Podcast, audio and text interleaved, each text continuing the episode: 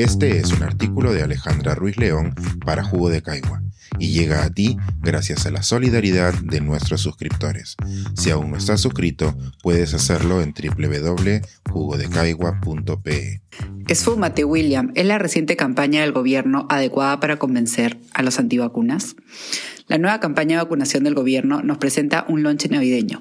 Familia, él es William, mi novio, le dice una chica contenta a toda su familia.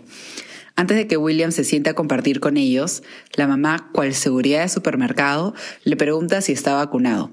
A lo que él le responde, no soy grita, he visto en internet que las vacunas modifican su ADN.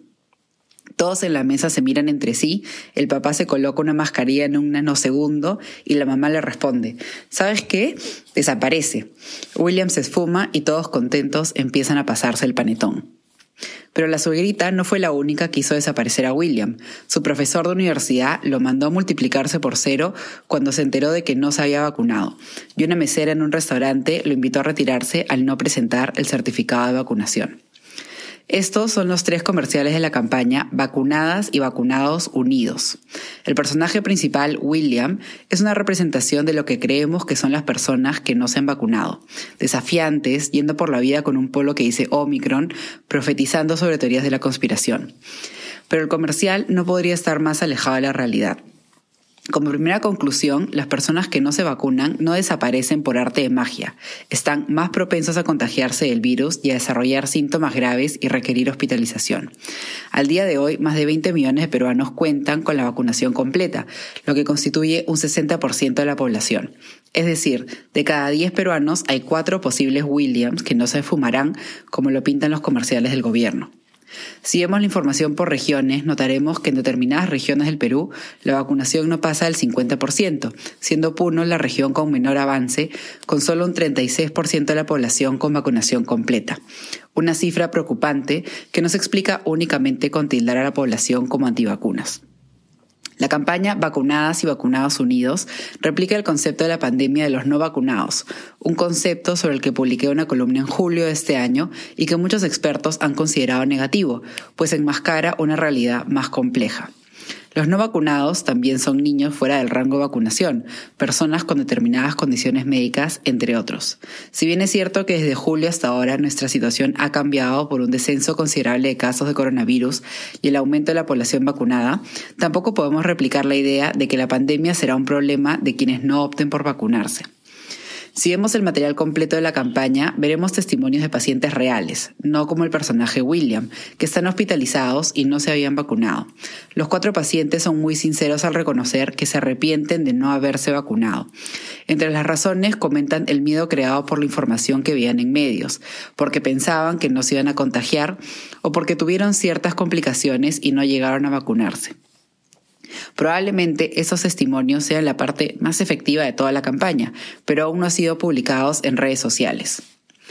Como lo sospechaba, la campaña ha significado más gasolina para los grupos que desaconsejan la vacunación. Estos grupos mantienen discursos de que la vacunación es parte de un plan mundial que busca dividirnos entre vacunados y no vacunados. Y la web de la campaña dice que busca representar a los responsables que nos hemos vacunado e interpelar a quienes no lo han hecho, algo que estos grupos interpretan como un mensaje que confirma sus hipótesis de la división mundial. Estos movimientos también se escudan preguntándose por qué los vacunados, que se supone que están protegidos, tienen miedo de los no vacunados, cuando la realidad no es esa. Es precisamente como la muestran los pacientes hospitalizados no vacunados. Si volvemos a tener un aumento de casos, esos afectarán mayoritariamente al grupo de no vacunados, pero también a un porcentaje de personas vacunadas, pues las vacunas, como siempre hemos sabido, ayudan a disminuir el riesgo de hospitalización, mas no nos vuelven inmunes. El cuco no son los no vacunados. El cuco es un sistema de salud nuevamente colapsado cuando ahora tenemos más herramientas para prevenir picos en hospitalizaciones. La campaña Vacunadas y Vacunados concluye con tres posibles desenlaces. En uno de los comerciales finales, William falsifica su certificado y lo vuelven a fumar del restaurante.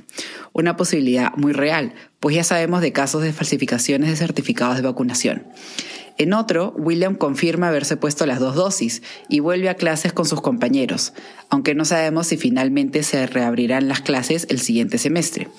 Y en el último comercial, William se vacuna y la suegrita lo hace pasar a la casa. Este es sin duda el mejor escenario para William, quien al vacunarse ha reducido su probabilidad de enfermar de forma grave por coronavirus, y también para todos los que esperamos que las vacunas lleguen a los brazos de nuestros familiares y compatriotas antes de que la nueva variante Omicron empiece a producir nuevos picos de contagio. Este es un artículo de Alejandra Ruiz León para Jugo de Caigua y llega a ti gracias a la solidaridad de nuestros suscriptores. Si aún no estás suscrito, puedes hacerlo en www.jugodecaigua.pe.